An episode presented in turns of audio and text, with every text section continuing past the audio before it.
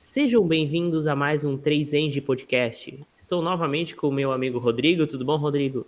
Tudo bom, Guilherme? Boa noite. Então, a nossa convidada de hoje é Marielle e ela é de um curso que a gente não tratou aqui no nosso podcast, que é Engenharia de Alimentos. Tudo bom, Marielle? Seja bem-vinda.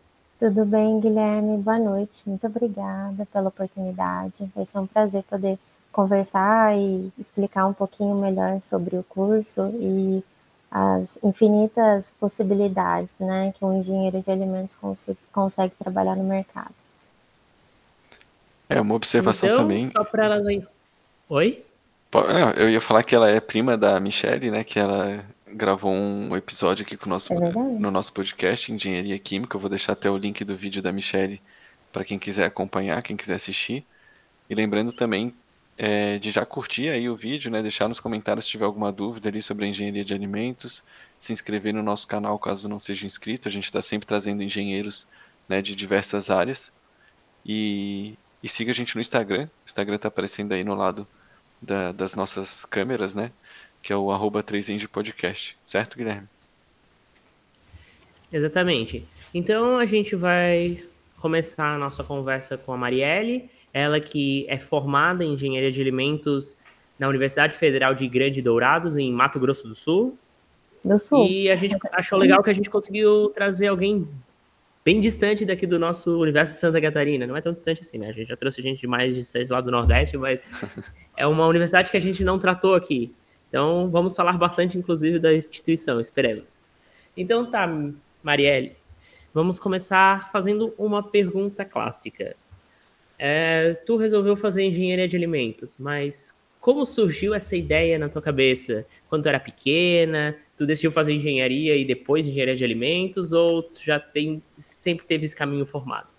Exatamente, acho que foi o primeiro passo foi engenharia, assim, sempre gostei bastante da área de exatas, então mais ou menos lá pelo segundo, terceiro ano já tinha certeza que eu queria engenharia mesmo. E aí eu comecei a buscar um pouco mais informação sobre as carreiras das engenharias, né? E eu me vi assim é, com muita com entusiasmo quando eu comecei a pesquisar um pouco melhor sobre engenharia de alimentos e achei um campo muito assim muito interessante, inovador e eu decidi então no começo do terceiro ano do ensino médio que seria engenharia de alimentos mesmo. Tinha alguns conhecidos que já faziam esse curso e que me, me explicaram um pouco melhor sobre o campo, sobre a área de atuação, então foi isso que me inspirou.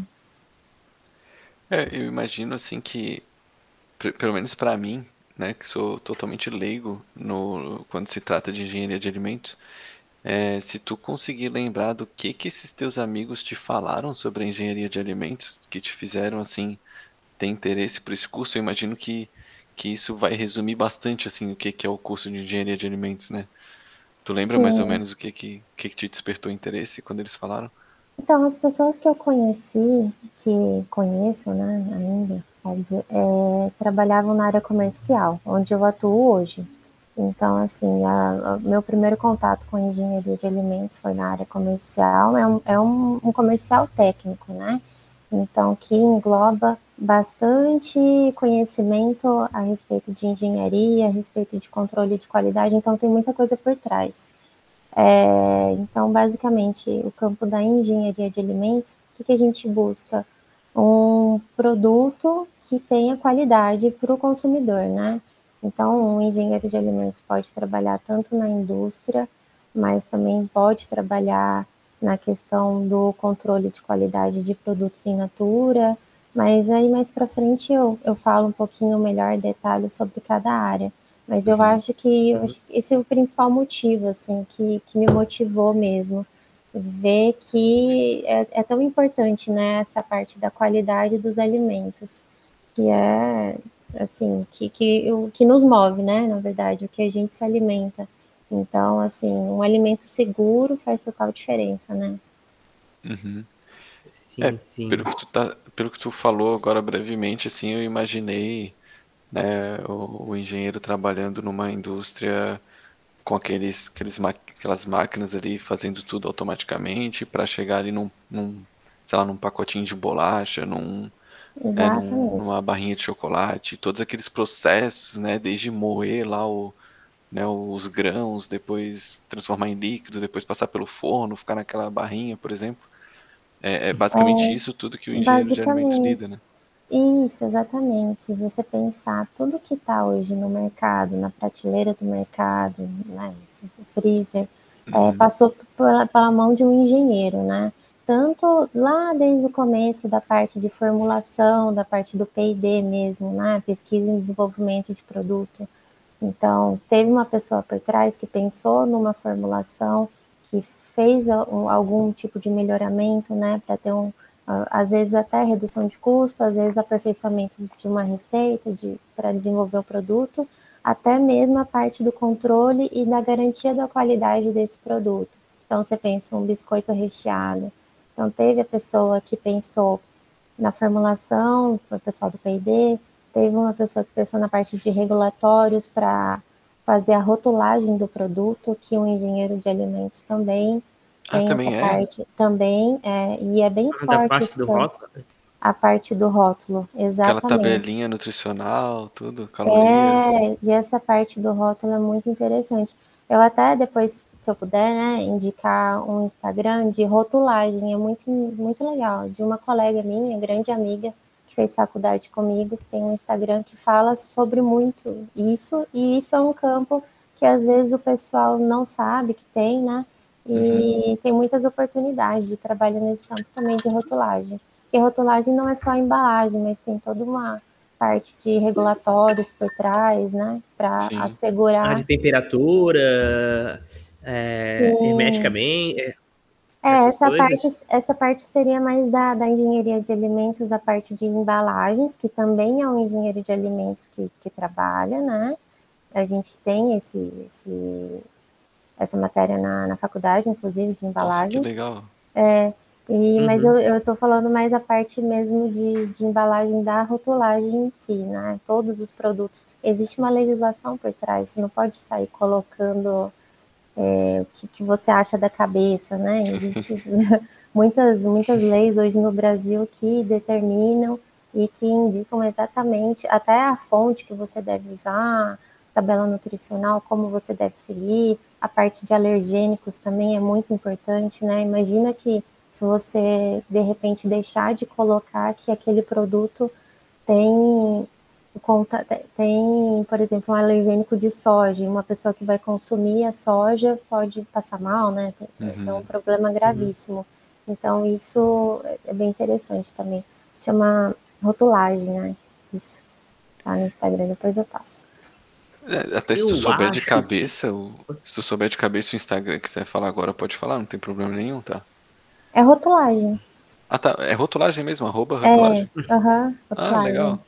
Bacana, bem Uhum. fácil de, É bem fácil. de. Eu, E amiga Aline? eu acho que muitos dos nossos ouvintes, até umas pessoas comuns, assim, eles até pensariam que quem faz essa tabela nutricional, quem elabora, é um nutricionista.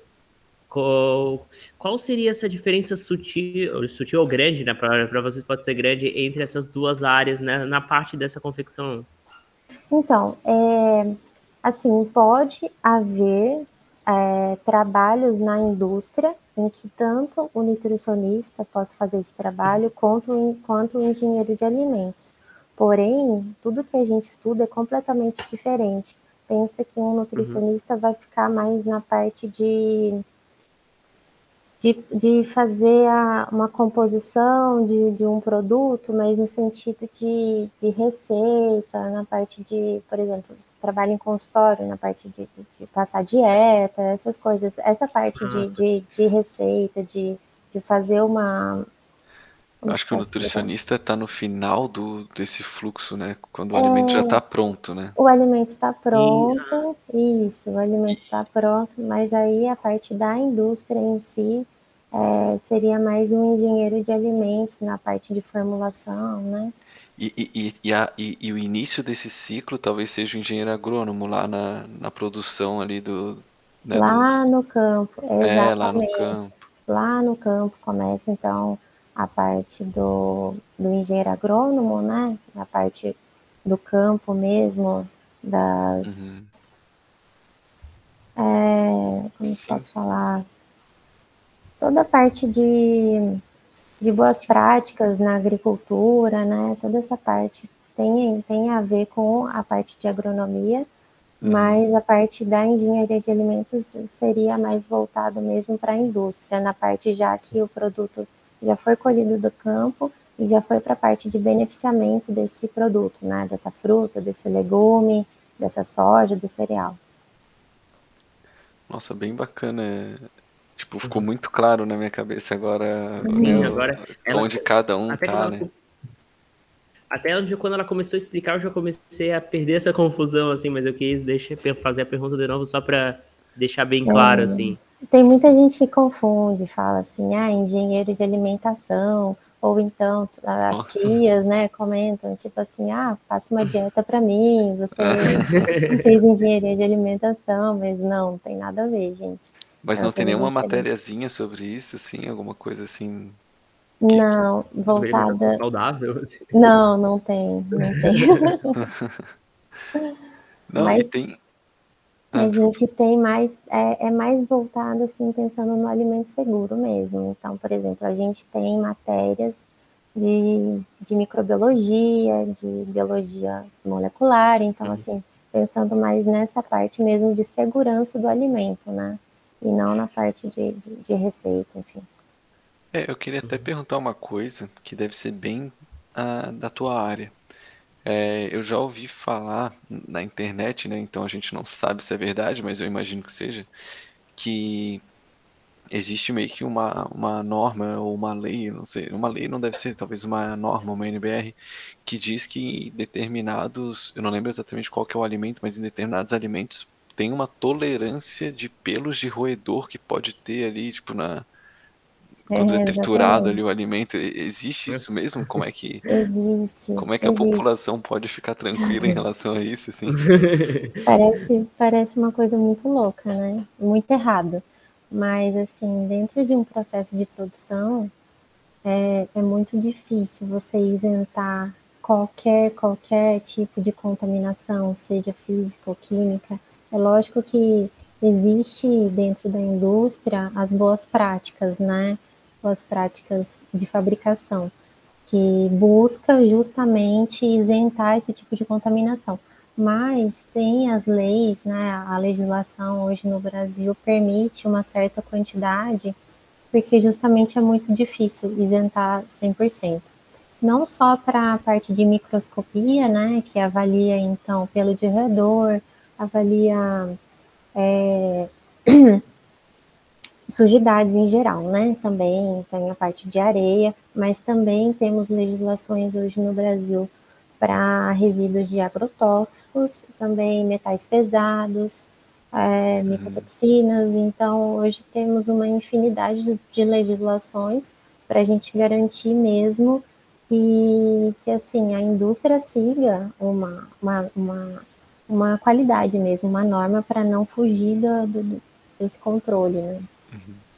Tem, tem algum outro tipo de item é, estranho, assim, que, que, a, que a lei também tem uma tolerância, assim, ou que é comum de, de acabar encontrando? Ah, assim? eu acho que hoje em dia, assim, tá muito na moda a parte de orgânicos, né? O pessoal, assim, tem medo, né, dos agrotóxicos. Uhum. E, e parece que é um bicho papão. Tanto a parte de de pesticidas quanto a parte de transgênicos também. Depois eu posso explicar um pouco melhor, inclusive porque eu trabalho vendendo essas análises né, no laboratório.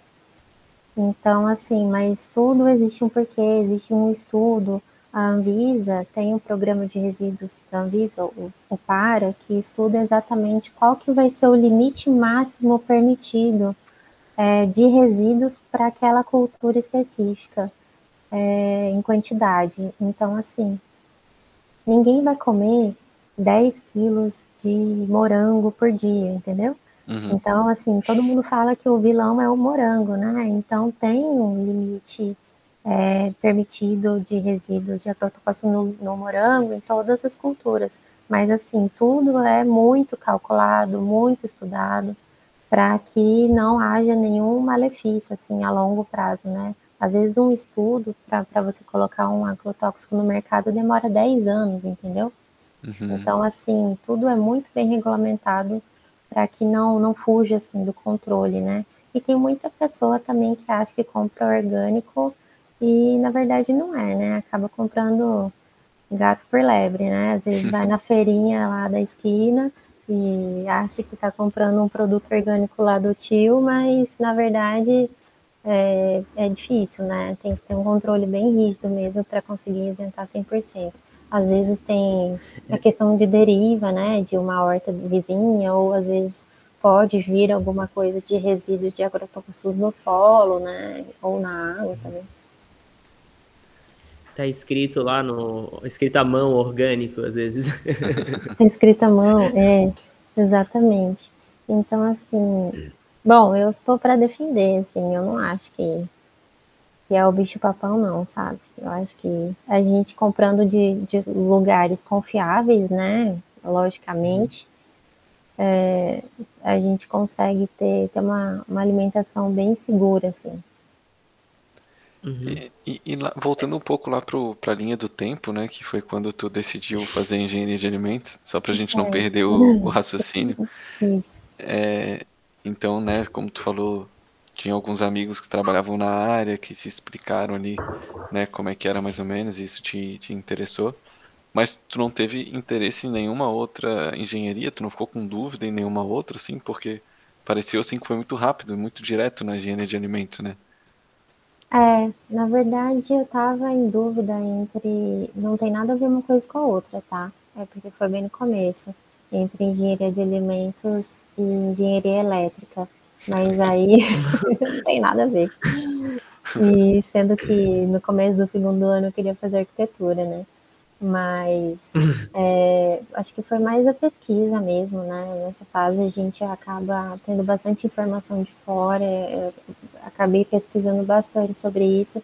É, no Mato Grosso do Sul, esse curso de engenharia de alimentos é, era relativamente novo, né? Uhum. Então eu me formei na terceira turma da UFGD, em Dourados. E, e eu já, em Campo Grande, ainda não tinha esse curso, acredito que ainda não, não tenha na faculdade. Mas foi, foi na questão da base da pesquisa mesmo, assim, da, da informação. E para a pessoa é, escolher engenharia de alimentos, ela tem que gostar bastante assim de comida, de comer, ou não tem nada a uhum. É, eu acho que acho que não tem nada a ver. Eu acho que é um campo assim bem bem abrangente hoje em dia, dá para você, se você quiser eu posso até falar um pouco melhor, dá para trabalhar tanto na parte de garantir pesquisa, da, garantir controle de qualidade, a parte de P&D, então pesquisa e desenvolvimento, a parte de regulatórios, a parte de, de dimensionamento de equipamentos também dá para fazer e na parte de produção também. Então, são vários campos que dá para trabalhar uhum. e é porque não é muito bem conhecido, né? Então, acho que não é uma coisa assim, por exemplo, engenharia civil, engenharia elétrica. Mas uhum. se a pessoa for um pouco curiosa e passar no mercado e pensar, poxa, quem que. O que está por trás, né, desse sorvete? O que uhum. está por trás de um, de um extrato de tomate, super então a pessoa já, se tiver um pouco dessa curiosidade, já vai entender o tanto de processo que deve ter por trás e o tanto que é importante esse trabalho, né? Sim. Sim. É, quando tu entrou na faculdade, né, mantendo a linha do tempo, provavelmente deve ter enxurrado aquelas disciplinas básicas. Não, como é que é o, as primeiras fases assim de alimentos? Vocês demoram muito para ter contato com a parte prática de vocês? Quantos cálculos tem, essas é, coisas? Então, demora um pouco. Assim, lógico, em paralelo tem uma matéria ou outra específica da, da engenharia de alimentos, mas basicamente nos dois primeiros anos são as matérias básicas mesmo da engenharia. Então, a gente tem.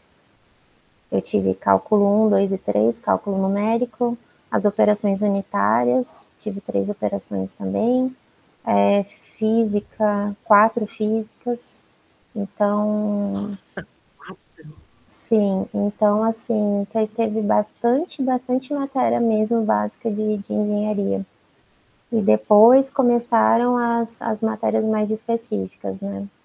Matérias específicas, por exemplo, de planificação, de produtos cárneos, de embalagens, instalações elétricas, tudo isso a gente teve mais forte depois, né, a partir do terceiro ano. Só para as pessoas não isso. desanimarem, né? Mas são matérias Mas muito interessantes, eu desanimasse? acho. Como? Como, Rodrigo? Não, não, acho que ela, acho que ela quer que tu repita a tua pergunta. Eu não é, eu não. Entendi. Mas tu desanimasse, tu desanimasse não, no início? Não, porque eu sempre gostei de exatas, né? Então, ah, gostava, hum. assim, da, da, das matérias. Só cálculo 2 que eu dei uma patinada ali, mas... Deu uma patinada na, nas integrais triplas. Né? É, mas deu tudo certo, assim. É, eu gostava. Operações unitárias era um trem cabulosíssimo, mas eu gostava de estudar, assim, achava bem interessante. E tu chegou a fazer alguma, alguma atividade extracurricular ali durante a graduação? Alguma monitoria, alguma bolsa, algum Sim, estágio? A partir do segundo ano já comecei iniciação científica na parte de, de biodiesel. Então, a gente fazia toda a parte de presença de resíduos em biodiesel é, a partir de espectroscopia de fluorescência. É, fiquei nesse trabalho, a gente até publicou alguns artigos, a gente foi em algumas feiras de biodiesel, que também teve em Brasília. Eu acho que por uns, um, até uns três anos eu fiquei nesses trabalhos, assim, desenvolvendo essa parte que não tem tanto a ver com a engenharia de alimentos, né? Mas é, eu me peguei assim com, com bastante interesse mesmo naquele momento e, e eu fui a fundo com esse trabalho. E depois, pode falar. Não, é, tu falou que não tem muito a ver, mas o, o biodiesel ele é feito com, com com restos de, não é com restos de alimentos? Não, é a partir do óleo, né? Mas uhum. assim, é, não tem tanto a ver com a indústria de alimentos mesmo, né? Isso daí ficaria ah, mais voltado na ah, usina, né? Sim, é. É, e assim, não, é tanto que era uma matéria da, da física, meu orientador, ele era da física, então era as, o, todos os outros orientandos que estavam comigo, tinha pessoal do mestrado também, eram de outras áreas, não eram da engenharia de alimentos. Era mais uhum. voltado para física mesmo. Mas eu achava demais, assim, muito interessante mesmo. E aí eu fiquei um tempo, né? Fiquei uns três anos nesses trabalhos. E depois eu fui Nossa. com. É, e depois, lá pelo quarto, quinto ano da faculdade, eu peguei outro trabalho de iniciação científica mais dentro da engenharia de alimentos, que era na parte de análises físico-químicas em óleo de pequi, para atestar a, a qualidade né, do óleo. O pessoal gosta de trabalhar com óleo lá. Né? gosta, gosta mesmo. E, então, e, em assim relação em relação assim a estágio, tu chegou a fazer durante o curso ou deixasse mais para o final ali no, no, estágio obrigatório? É, como eu fiquei bastante envolvida ali com é, trabalho, eu estudava em período integral, né? Uhum. E aí era um pouco mais difícil de conseguir um estágio assim durante o dia. E aí eu tinha iniciação científica também, que eu praticamente fiquei com iniciação científica a faculdade inteira. Uhum. E aí no último semestre eu fiz um estágio no controle de qualidade dentro de um frigorífico. Legal. Aí é Legal, é, é para quem é gosta mesmo. Bem é, eu acho que é meio pesado, né? Assim... É meio pesado. É assim, é você desviando de carcaça, você saindo ensanguentado, assim, é uma coisa bem bem forte mesmo. Nossa. Tem, tem que gostar.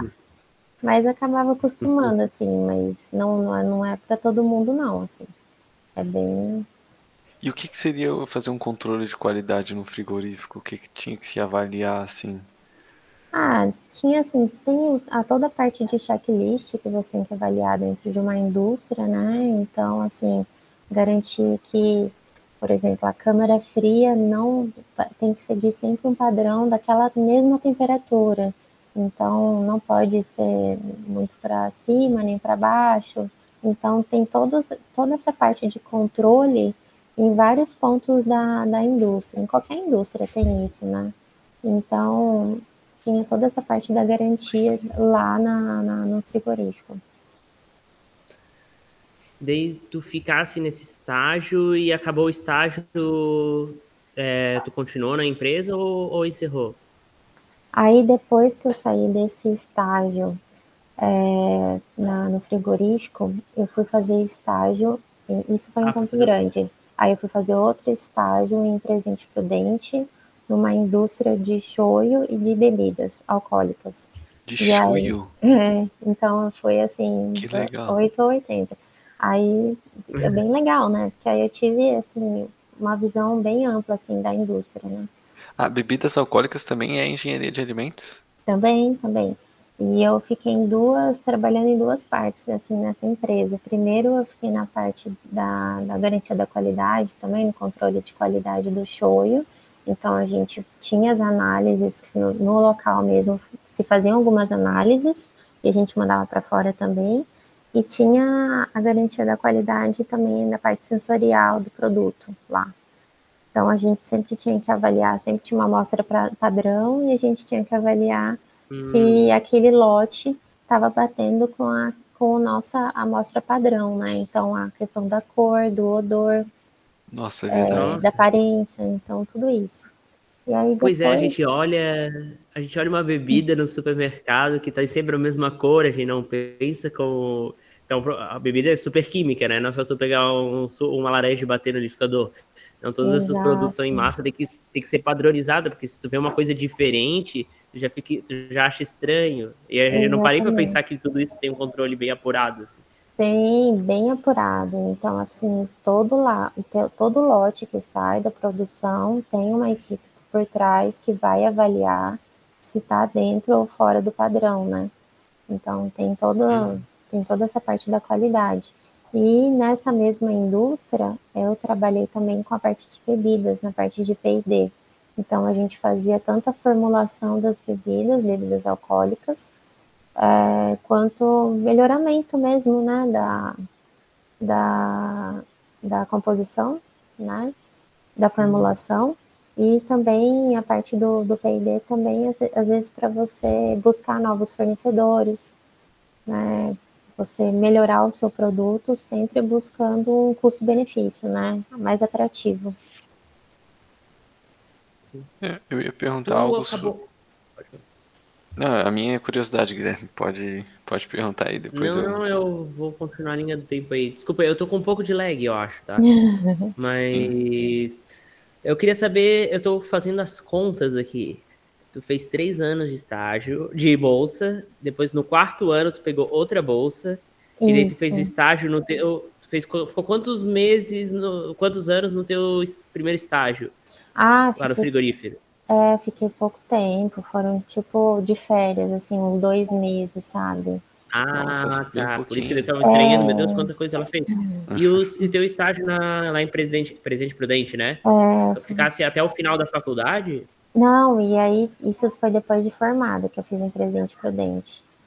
E aí, ah, assim, tá. tava, tava nesse é que a gente teve uma greve, assim, na, na faculdade no final, né? Ah, eu acho agora que foi uma época bastante. Deu uma bagunçada. é, deu uma bagunçada. Desculpa, desculpa, é que eu fiquei somando ali, eu, é, alguma coisa errada nessa conta. Não, mas aí eu, eu fiz esse estágio no frigorífico uns dois meses das minhas férias, e depois eu fiz lá em Presidente Prudente uns três, quatro meses de estágio. Aí eu ah, me tá. formei tá. e Aí eu fui para. Depois de formada, meu primeiro emprego foi numa indústria de farinha e de Nossa. massas. Então, assim, não tem nada a ver. Todos os alimentos que tá escolhendo. É, e aí foi bem interessante, assim, lá, pessoal, a gente fazia tanto a parte de massas quanto macarrão instantâneo também. Então, assim, putz, macarrão instantâneo é é um vilão mesmo, todo mundo fala, né? Sério? Tipo, pra saúde, assim? Pô, não fala isso pra gente. ah, não, mas macarrão instantâneo vulgo miojo. Miojo, é. né? Não, não, não é essa é, marca tá, só pra... É, mas, mas assim, é que na verdade o macarrão é frito, né? Então, não sei uhum. se as pessoas sabem disso. Então, eu acho que sim. É, é uma, é uma Não, peraí, qualquer macarrão é frito ou o hum. miojo é frito? Não, o macarrão Não, instantâneo. É. Tá, o macarrão instantâneo é frito, tá, sim. Ele é frito, então tem bastante gordura, assim, né? Ah, Mas, assim, e mais aquele temperinho lá também. Que e mais aquele temperinho, que... né? Aquele alto é sódio. Né? Não ah, se... não, esse, essa parte de cancerígeno o pessoal apela um pouco, né? Eu ah, mas não, não é tem nada tanto. ali que pode, ao longo prazo, Ai, quem que falou, né? Como que sabe? Que o, o cara comeu tantos e, e, e, aí ele teve câncer e foi por causa disso. Então, assim, não, acho que tem uma legislação por trás que vai garantir uma, né, uma, uma qualidade do produto, assim. Eu acho que uhum. se fosse alguma coisa comprovado que algum ingrediente causaria câncer, né, não, não ia estar hoje disponível no mercado, com certeza. É, então, e... o pessoal faz é, um terror. É que, o problema é, é a mídia. É, Alguém mídia joga uma informação. É, é que agora é o WhatsApp, né? Os, os compartilhamentos, mas a mídia é, funcionava muito com o WhatsApp em geral, assim, com essas coisas de alimentos, não em geral. Tem, mas essas coisas de alimentos, alguém falava do ovo, que alguém fez uma pesquisa que ovo fazia mal, já era tudo. Ovo faz mal, ovo faz mal, faz mal, faz mal. Nossa, Mil reportagens. E tem as épocas, né? Primeiro o ovo faz mal, depois o ovo faz bem, depois faz mal de novo. Sim. Mas assim. E foi, foi bem legal lá. Aprendi bastante coisa. Eu fiquei na parte da, do controle de qualidade também nessa indústria. Fiquei aqui perto, na cidade aqui perto. Eu fico, por, por sinal, nem, nem falei, né? Eu moro em Dayatuba hoje, São Paulo, interior de São Paulo. É, então, assim, eu não trabalhei muito tempo nessa indústria porque eu logo consegui a oportunidade na empresa que eu tô hoje, né? Uhum. Que chama Eurofins do Brasil. É uma multinacional que faz análises em alimentos. Lógico que tem, tem vários campos, assim, que também atua, por exemplo, análises ambientais, tem a parte de fármacos, tem a parte de pesquisa de campo, mas a unidade que eu trabalho, que é a matriz no Brasil, é responsável pelas análises em alimentos. Então, assim, estou na empresa há oito anos e praticamente foi o meu primeiro emprego, porque eu fiquei pouco tempo na indústria de, de massa. E aí logo eu fui para a Eurofins. É, eu entrei na Eurofins como assistente comercial e hoje eu estou como consultora comercial sênior. Então, assim, é uma venda técnica, né, que a gente fala. Pois é, é, só antes de continuar sobre, sobre o teu atual, tua atual função, né? Você não chegou a falar sobre o TCC, né? O que que você abordou ali no TCC? Não, então, meu TCC foi mais para a parte de produtos carnes. Então, na parte de pesquisa e desenvolvimento, a gente desenvolveu um produto carne, que era uma linguiça de cordeiro, com substituindo gordura por aveia. Nossa, mas como assim? E deu certo, e ficou uma delícia. Deu tá. super no certo. No TCC vocês têm que produzir um alimento é, porque assim... Em laboratório, assim, ou tinha que ser lá no estágio que estava fazendo na empresa? Não, na, na, na, na, faculdade. Então, assim, você tem que pensar como se fosse na indústria, quando você faz um TCC nessa parte de engenharia de alimentos. Então, uhum. o que, que eu preciso fazer para desenvolver um produto? Então, primeiro eu pensei na formulação, depois da formulação, eu pensei, na verdade, em pelo menos três formulações, e a gente fez um painel de análise sensorial, chamamos várias pessoas para testar os produtos, para a gente chegar num produto ideal, né? Que fosse agradável e né, que tivesse uma boa aceitação pro, pelo público. Então, a gente fez uma pesquisa de mercado também, primeiro se esse normalmente quando vai lançar um produto no mercado é feita uma pesquisa de mercado para entender se aquele produto vai ser bem aceito ou não. Uhum. E, e foi bem legal, assim, ficou uma delícia. Então a gente a gente substituiu uma parte da gordura por, por aveia. Parece uma coisa bem natureba, né? Mas ficou suculento e ficou com pouca gordura. Então a aveia era o substituto ali. Aveia é bom substituir. Falando em receita, eu já substituí uma receita, o trigo por aveia, ou um pouquinho só já deu, deixou bem mais leve. Mas é. é só que isso é com intuição, hein? E vocês devem estudar bastante, assim. Pois é, isso, isso te afeta no dia a dia, assim? Tu às vezes inventa uns pratos diferentes na cozinha por trabalhar com isso ou, ou não? Ah, não, acho que. Não, aí é mais por curiosidade mesmo. Eu gosto de cozinhar porque eu gosto. Acho que não, não teve muito a ver com faculdade, Mas, mas quando não. cozinha, tu faz as comidas tradicionais que todo mundo faz, assim, não fica inventando Sim. coisa nova, assim. É, não, até gosto de inventar, mas eu acho que assim, não teve muita relação com, com a faculdade ou com a formação, não. Uhum. Não por, fica testando a qualidade dos mesmo. alimentos que tu compra, É, aqui, é, botando, inclusive, botando uma composição Dá. química ali pra ver se, Não, tem se foi feito truques, nas cores. tem não, aqueles é que truques pra ver se o ovo tá podre ou não, né? tá, se vai boiar, né? É, Se ele tá deitadinho no fundo, ele tá ótimo. Se ele tá de pezinho, mas encostado no fundo, tá ok. Se ele tá boiando, pode jogar fora, que tá estragado, né? olha, Eu só É sabia da parte do boiando, viu? É um especialista. Mas eu acho que, que o que, assim, no, no meu dia a dia, o que afeta a engenharia de alimentos é a parte da, da qualidade mesmo, para ver se está estragado ou não, sabe? Nesse sentido, não de inventar comida, mas de garantir. Porque, por exemplo, eu sou casada com engenheiro de alimentos também. Então, Ah, aqui, é? Ah, então, aqui em casa, assim, a gente presta bem atenção na parte, assim, mesmo de, de se, se- vai contaminar alguma coisa, né? Parece meio, meio, exagero, mas eu acho que, eu acho que de tanto que a gente vê o quão ruim pode dar, né? A gente fica meio neurótico às vezes. eu fiquei com uma dúvida agora que eu lembrei, que é uma dúvida que já me persegue há muito tempo. A validade dos produtos. É feito um- vocês fazem um, estudo, um cálculo, como é que é? É feito um estudo, normalmente esse estudo se chama shelf life, né? O tempo de prateleira do produto. E é feito um estudo para ver quanto tempo que aquele produto vai é, durar no- na prateleira, né? Digamos assim. Uhum. Então, assim, são feitas análises naquele produto, por exemplo, análise microbiológica, são feitas as análises sensoriais de tempos em tempos, para entender como que está ainda a- aquele produto, se ele está aí, por exemplo, começa a ficar mais deteriorado, né? Começa a ter mais contaminação, aí já dá para entender qual que vai ser a validade dele. Mas assim, é uma, uma estimativa, né? Então não quer dizer que você vai ter um leite condensado, vai vencer na semana que vem, você vai jogar fora.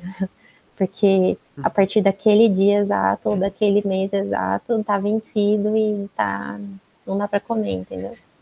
Eu já Mas vi tem uma- validade até, até a hora, assim, em alguns É.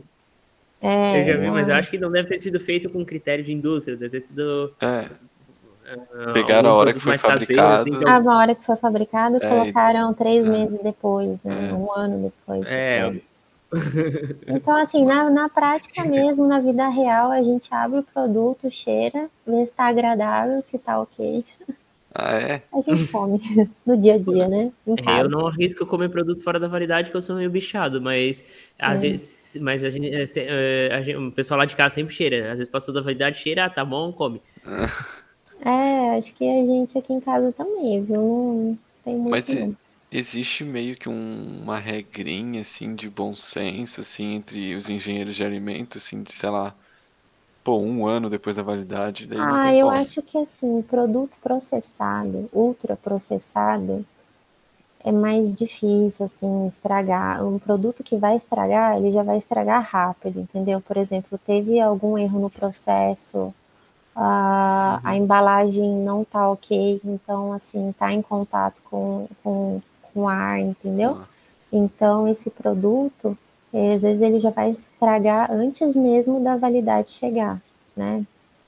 É, muito por causa, às vezes, da embalagem, né? Mas um Ah, tá. produto in natura, eu acho muito mais complicado você consumir depois do prazo de validade. Gente, eu não faço isso para carne, por exemplo, né? Porque assim, eu acho que eu acho que é uma coisa bem mais tensa, né? Mas a parte assim de produto processado, controle, né, assim, não é tão perecível, né, quanto um produto in natura. Uhum. Não, bacana. É... Uma pergunta. Tu falasse que já saísse e conseguisse trabalho em vários. Conseguisse trabalho, depois agora tá atuando na. Logo depois chegasse na empresa que estás atuando há oito anos. Mas olhando de fora, assim, hoje, tu consegue fazer uma análise do mercado de trabalho da engenharia de alimentos? Se está aquecido, se está difícil de conseguir emprego, porque apesar Boa de pergunta. ter conseguido vários, teve que se deslocar bastante, assim. Tive que me deslocar bastante, sim. É, eu acho que está aquecido, sim, tá? Sempre tem. Eu acho que basta só você abrir seu leque também, sabe? Você não ficar muito porque às vezes você está numa região que tem pouca indústria de alimentos, então vai te limitar mais mesmo, né? Então, numa cidade pequena que tem pouca indústria, então vai te limitar um pouco mais. Mas se você abrir um pouco mais seu leque, é, tem vários campos da, da engenharia de alimentos que você consegue trabalhar e sempre, sempre, sempre vai ter indústria de alimentos precisando de engenheiros, né? tanto na parte de, de controle de qualidade, regulatórios, a parte de P&D, a área comercial. Então, a área comercial é gigante também, entendeu? A parte né, de, de, de comercial técnico. Então, acho que está aquecido sim e, e, é bem, bem interessante. Parece ser um, uma área bem perene, assim, né? De uma área difícil de, de, de, dar uma, uma crise, assim, né? De, é, então, todo mundo é, precisa comer, né? É, parece ser uma área e bem a questão constante. É, tipo, a questão é que parece que só evolui, né? Porque tá cada vez mais a indústria de alimentos, assim... Claro, às vezes fecha porque há uma compra, a diminuição do número de empresas, a compra por multinacionais, mas em geral, eu penso que é uma área que só evolui, é diferente de outras. Até por exemplo, é... engenharia ambiental, nossa área, quando a gente entrou, tava aquecidaço, agora tá super. Uhum. É, eu acho que a parte de tecnologia está avançando muito e isso acaba impactando também nos alimentos. As pessoas hoje em dia têm, têm pouco tempo, né, para cozinhar, para ficar, né, na cozinha, preparando uma refeição. Então, tem essa parte também da tecnologia influenciando a alimentação. Você procurar produtos prontos para consumo, você procurar já pratos prontos no mercado. Tudo isso foi o engenheiro de alimentos que desenvolveu e que garantiu né, a, a qualidade daquele produto, que desenvolveu a formulação. Então, cada vez mais a pessoa tá, tá na correria e quer alguma coisa rápido para comer. Eu acho que isso também tá, tá crescendo bastante, né?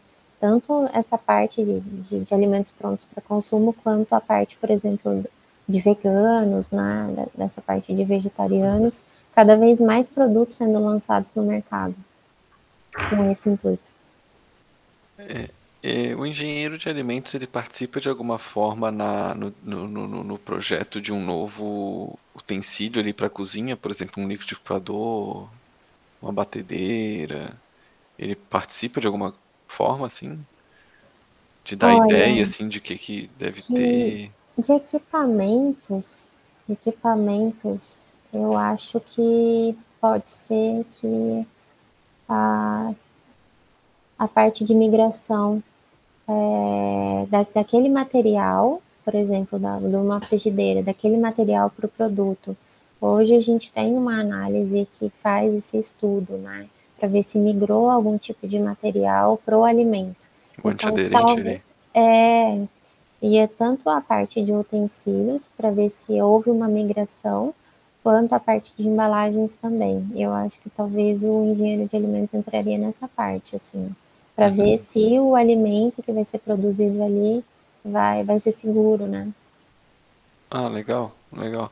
Mas então a parte assim de, ah, se a frigideira vai ser num formato tal ou tal, isso daí é mais uma questão de Eu design, que, talvez. eu acho que é design mesmo da, da que a empresa que vai decidir. Eu acho, eu acho, né, que Uhum. não teria relação não com, com engenheiro de alimentos, não. Não, não tem nenhuma disciplina assim sobre isso, ou tu conhece algum amigo que trabalha nessa área assim? Hum, Não conheço, não conheço. É, e sobre não. E sobre ali a parte comercial técnica, né, que tu tá atuando hoje, que tu já falou algumas vezes, é, o que seria isso exatamente? Vamos tentar entender um pouco melhor isso. Tá, então assim, o que um vendedor técnico faz? É, qual que é a vantagem, né, de uma venda técnica ou só de, de hoje o que as pessoas falam, né, tirador de pedido, um vendedor de porta a porta, né, que tira pedido. É, a venda, a venda técnica te garante ter um suporte por trás daquela venda. Então, um engenheiro de alimentos pode trabalhar como vendedor, tanto para vender, por exemplo, ingredientes para a indústria de alimentos, quanto o produto final também. Então, toda essa parte de produto em si, quanto as análises, que é onde eu atuo hoje, né? Vendendo as análises. Então, assim, qual que é a vantagem de um, um vendedor que tem essa bagagem técnica de um vendedor que fez alguma a matéria, por exemplo, de uma administração, entendeu? É que a gente consegue dar suporte para o cliente. A gente entende exatamente o que a gente precisa vender e a gente quer entender do cliente o que, que ele precisa também, né? Pra, por que, que ele está pedindo essa análise? Vai ser para atendimento a algum mercado específico? Vai ser para atendimento a alguma legislação? Vai ser para exportar para fora do Brasil? Ou vai ser para atender um requisito de cliente? Né? Então, qual legislação? Então, tudo isso a gente dá esse suporte para o cliente. Entendi. Então tu vende essa análise para outras indústrias que, tra... que, que, que, que, que tem ali os seus engenheiros de alimento e que... Isso, vamos para um, um exemplo prático, então. Por exemplo, ah, você vai comercializar uma, um extrato de tomate. Ali você tem que entender algumas coisas desse extrato de tomate. Se, por exemplo, ele tem é, pelo de roedor, então a parte de microscopia, Uhum. e você quer entender se ele tem algum metal pesado, é, arsênio, cádmio, chumbo, se é, ele tem algum tipo de contaminação microbiológica, algum patógeno. Então, por exemplo, a análise de bolores e leveduras, análise de salmonela. Você quer entender se tem algum resíduo de agro- agrotóxico nesse produto, então, do tomate que foi utilizado na preparação. Aí você vai enviar esse produto, esse extrato de tomate, para o laboratório, e aí você que vai é dizer A tua empresa que, a minha empresa, que atua, né, que eu, que eu atuo hoje, Uhum. e a gente vai fazer essa análise para garantir que aquele alimento é seguro, né? Que tem Uhum. qualidade no alimento. Então, que ele não tem nenhum tipo de resíduo, não tem nenhum risco, né? para o consumo. Essa análise quem faz é outro pessoal. Tu lida ali mais com a negociação, é isso? Isso, exatamente. Eu lido Uhum. com a negociação, e então, tanto a parte de negociação, de propostas, de, de emissão dos follow-ups, a prospecção de novos clientes. A partir do momento que a gente vendeu uma análise é, e essa amostra chegou no laboratório, aí é outra equipe que vai receber a amostra, é outra equipe que Uhum. vai cadastrar, é outra equipe que vai fazer a análise e a outra equipe que vai emitir o laudo. Então, assim, tem. E a outra pessoa que vai fazer a fatura também. Então, tem toda essa parte bem, bem divididinha, assim, dentro da empresa. Bacana. Vamos falar sobre as embalagens ali, Guilherme? Ou tens alguma outra dúvida? Não, não, não, não, não, tá seguindo, pode perguntar. Tá. Não, tu, Tô é, gaguejando, né? Hoje eu tô Marielle- gaguejando muito. Peço até perdão pros nossos ouvintes. é, eu acho que tá com um leve atraso, às vezes a gente fala, daí tu ouve um Sim. pouquinho depois. Mas tá, tá É tanto tudo que às vezes eu certo. falo na mesma hora que tu. Sim. Mas É então que a eu tô no, só para explicar para os ouvintes que eu tô numa eu tô numa universidade aqui em Criciúma, porque eu vim fazer um trabalho com meu irmão. Eu estou usando uma das salas da universidade, por isso que a internet está caindo. Então peço desculpas aos ouvintes. Uhum. E o irmão dele dá aula, né? Como a gente falou no último podcast que teve. Quem não assistiu aí pode conferir o podcast que teve com o irmão do Guilherme. É, é. A Marielle falou pra gente sobre disciplina de embalagens, né? O que, que a gente pode aprender aí sobre as embalagens que, que a gente não sabe no dia a dia? Então, tem, tem vários tipos de embalagens para garantir a segurança do produto. Então, por exemplo, é, você tem que pensar que aquela embalagem não vai transferir nenhum tipo de produto químico para o alimento, né? Então não uhum. vai ter uma migração de, de algum composto específico e que aquela embalagem vai passar por algum tipo de temperatura alta ou baixa, não vai ter nenhuma deformidade e, e vai ser segura, não, não vai ter nenhum tipo de avaria também, de, de rasgo tão fácil, né? Uhum. E tem que ser, por exemplo, é, produtos que passam por uma temperatura alta, uma pasteurização ou uma esterilização, uhum. tem que ter uma embalagem específica para isso, né, mais reforçada.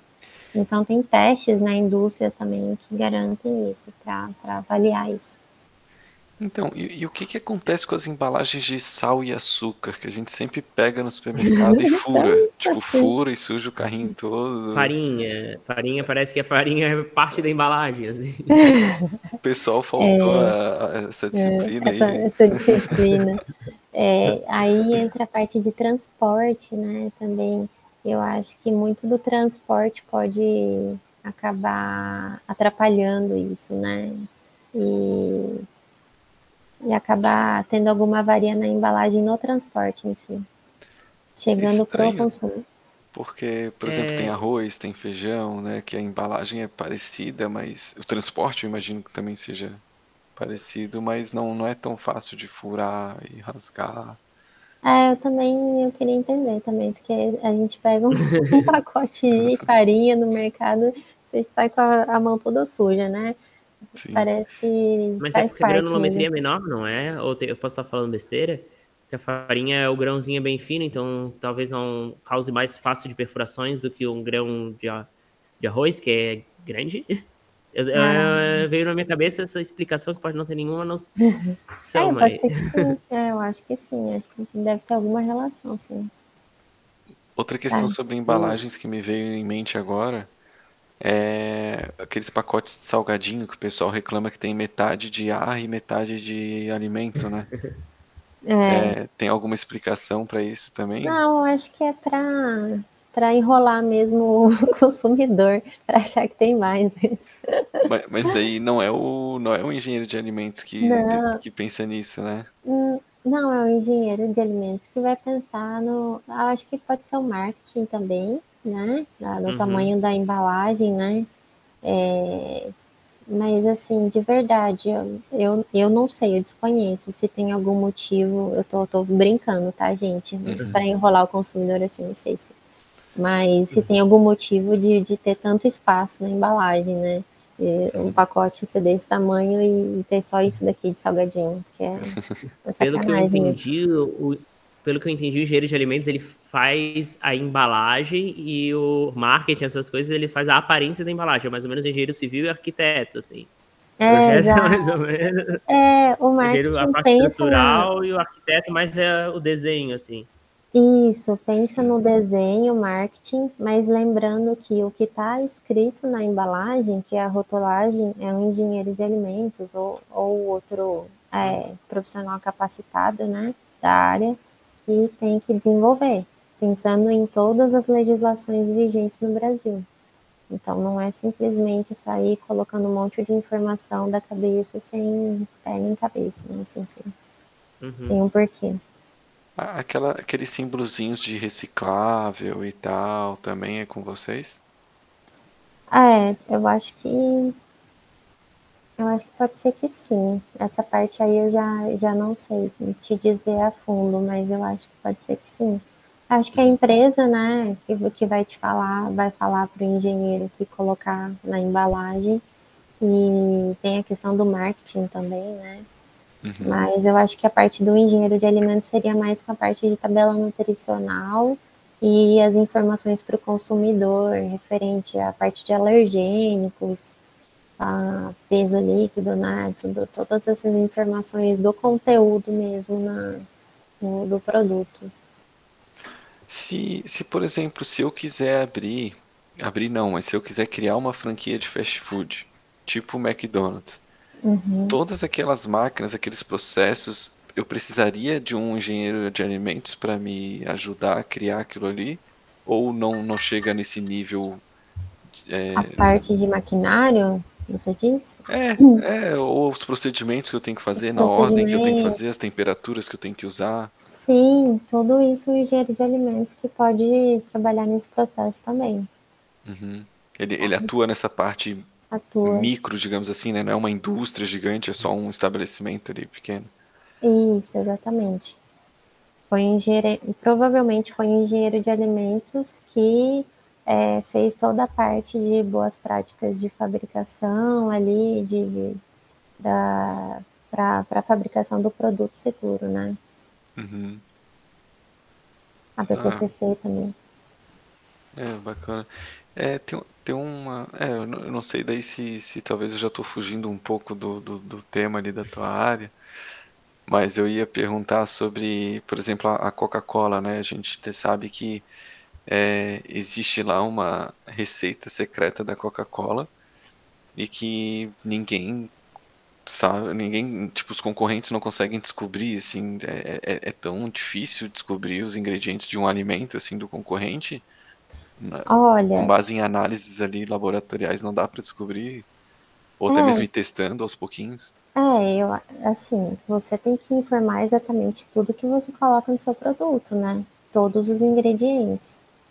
É, assim, a, a quantidade exata que pode ser que faça diferença num produto para outro, né? Mas uhum. tudo que você vai colocar, você tem que declarar. Você vai colocando na, na ordem de quantidades, mas você não precisa colocar quanto você coloca de cada produto, mas você tem que informar sim. Então, assim, esse negócio de fórmula secreta. Ah, tá, não, não, não, existe, é, então é obrigado. É, é obrigado a declarar tudo, sim. E isso tem que estar no rótulo ou não? Tem que ser em outro documento tem, lá? Tem que estar no rótulo.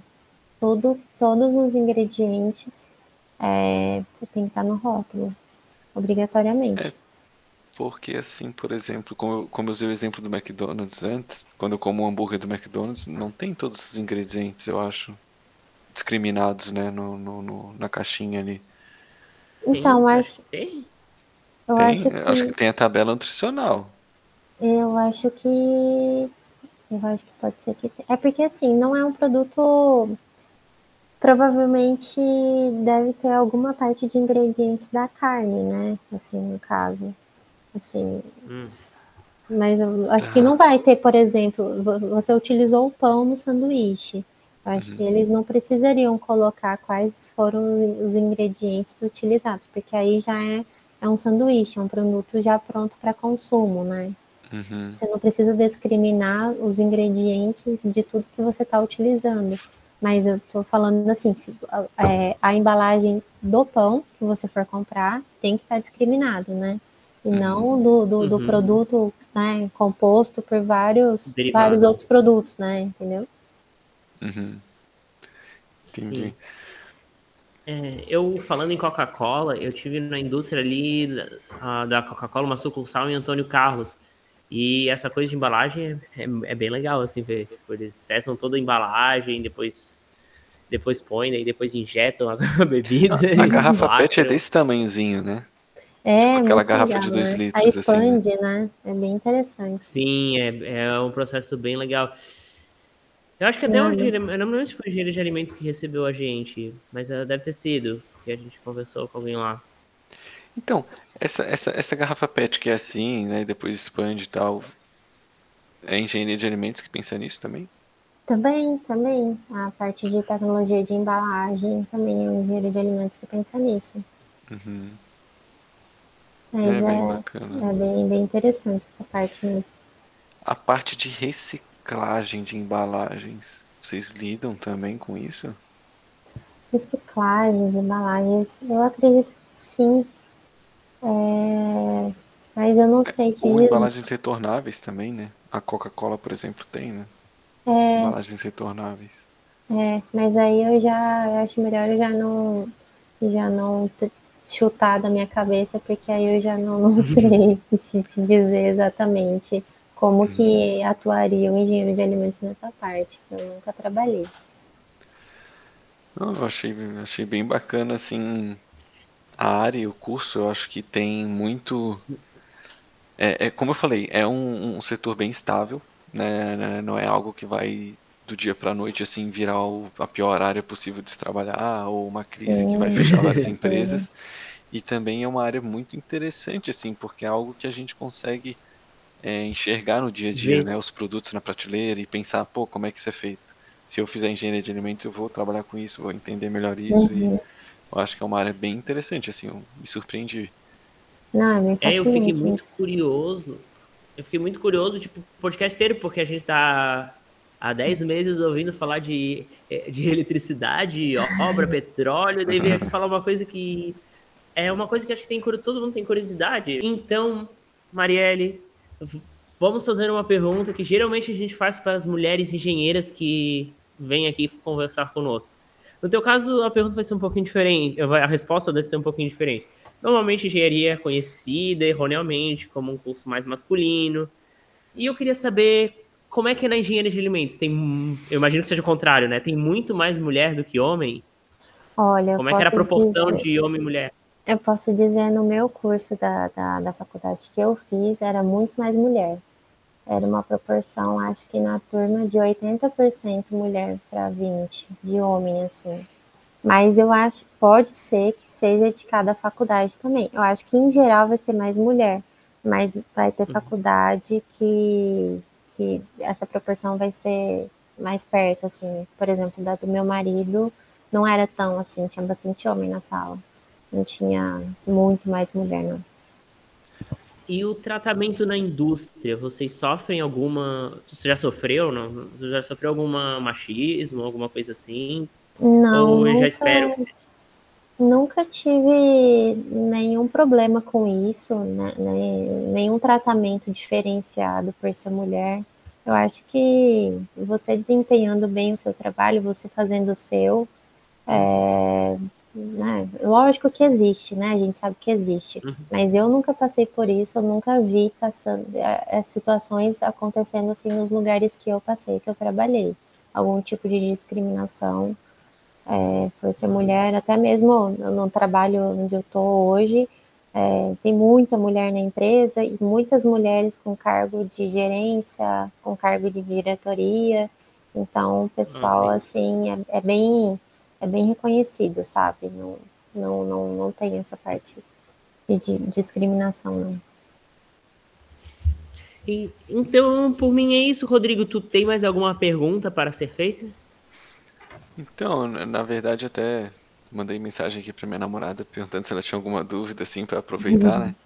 Mas ela falou da, da, da data de validade ali também, então já falei pra ela que eu já perguntei sobre isso.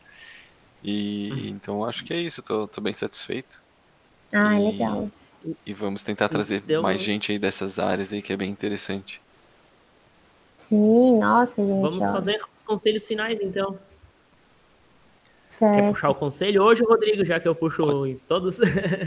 É, pode ser, a gente sempre pede pro, pro convidado dar aí os conselhos finais ou resumir aí os conselhos que deu ao longo do, do- da gravação aqui, né? É, principalmente pensando ali naquela pessoa que está pensando em fazer esse curso, está na dúvida, ou aquela pessoa que entrou agora no curso e não sabe o que, que vai enfrentar pela frente, ou até mesmo aquela que acabou de se formar e está totalmente perdida ali do que fazer, né, para encontrar é, um bom lugar para ela trabalhar. E, e queria aproveitar também para tu falar sobre um pouco dos teus planos futuros, assim, se tu pretende continuar trabalhando nessa área, né, Uhum, e certo. etc. Ah, eu acho assim que é uma. Eu sou apaixonada é, pela área de engenharia de alimentos, então eu posso falar assim que é uma área realmente bem fascinante e que tem muitas oportunidades hoje em dia. É, não é um mercado fechado, sabe? É, tem, tem muita coisa para ser feita ainda, tem muita coisa para buscar. E é interessante você conversar com pessoas que estão cursando ou que trabalham com isso, para entender exatamente o que que o seu perfil, o que combina mais com o seu perfil, né? Então, por exemplo, você gosta mais do de trabalhar com, diretamente com o cliente? Você quer esse contato com o cliente? Ou você não, você é mais de laboratório, então dá para trabalhar no, dentro do laboratório, ou você gosta da indústria, do batidão da indústria, chão de fábrica.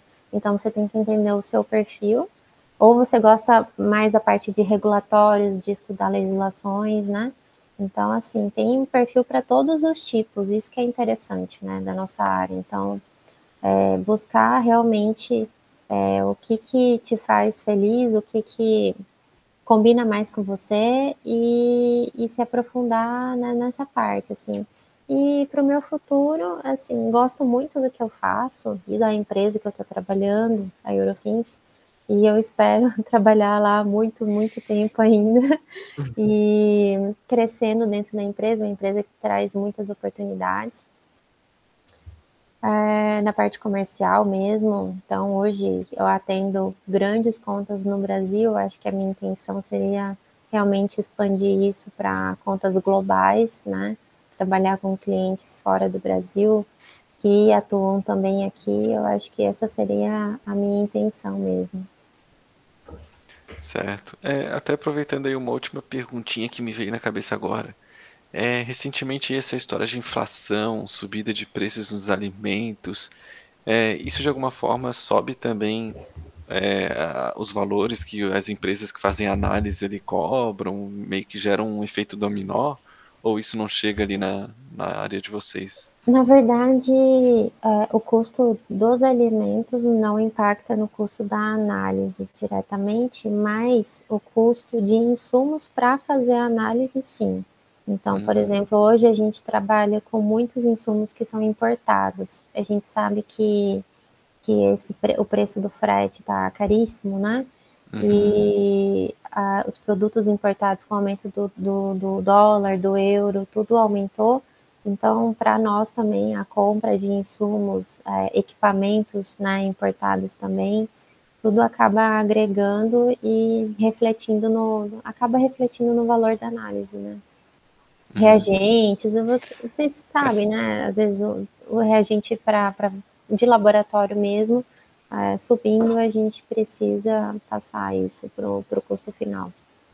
Sim, eu lembro até, né, Guilherme, que tinha no laboratório de análise de, de água é, aquela carteirinha para ver se tem coliformes fecais ah, e tal. É uma, é, é uma cartelinha. tipo de análise acho, a gente faz também. Eu acho que é uns 500 reais cada cartela, alguma coisa assim, né, Guilherme? Não sei se 300 reais na época. 300? 300 reais, eu me lembro.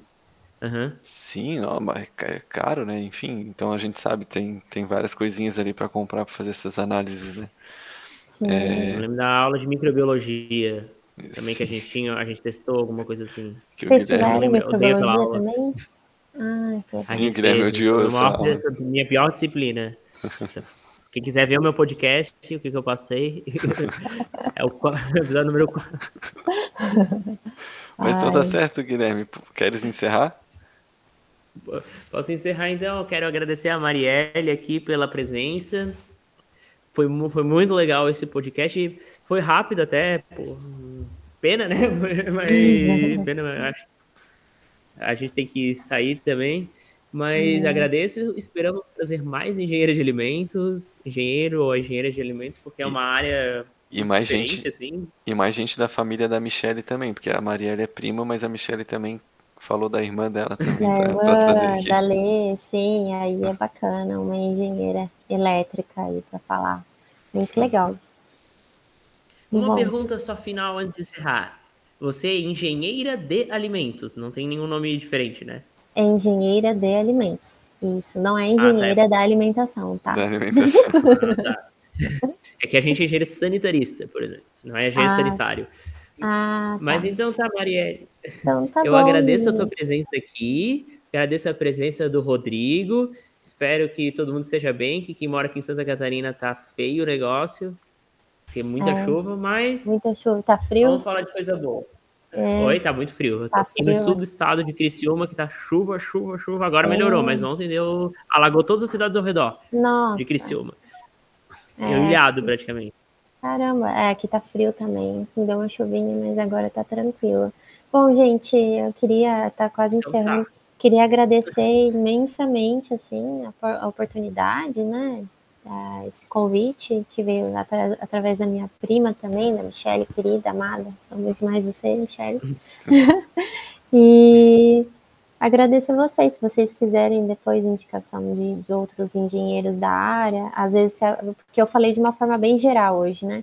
Às vezes Sim. aprofundar algum tema específico, eu acho bem legal, interessante.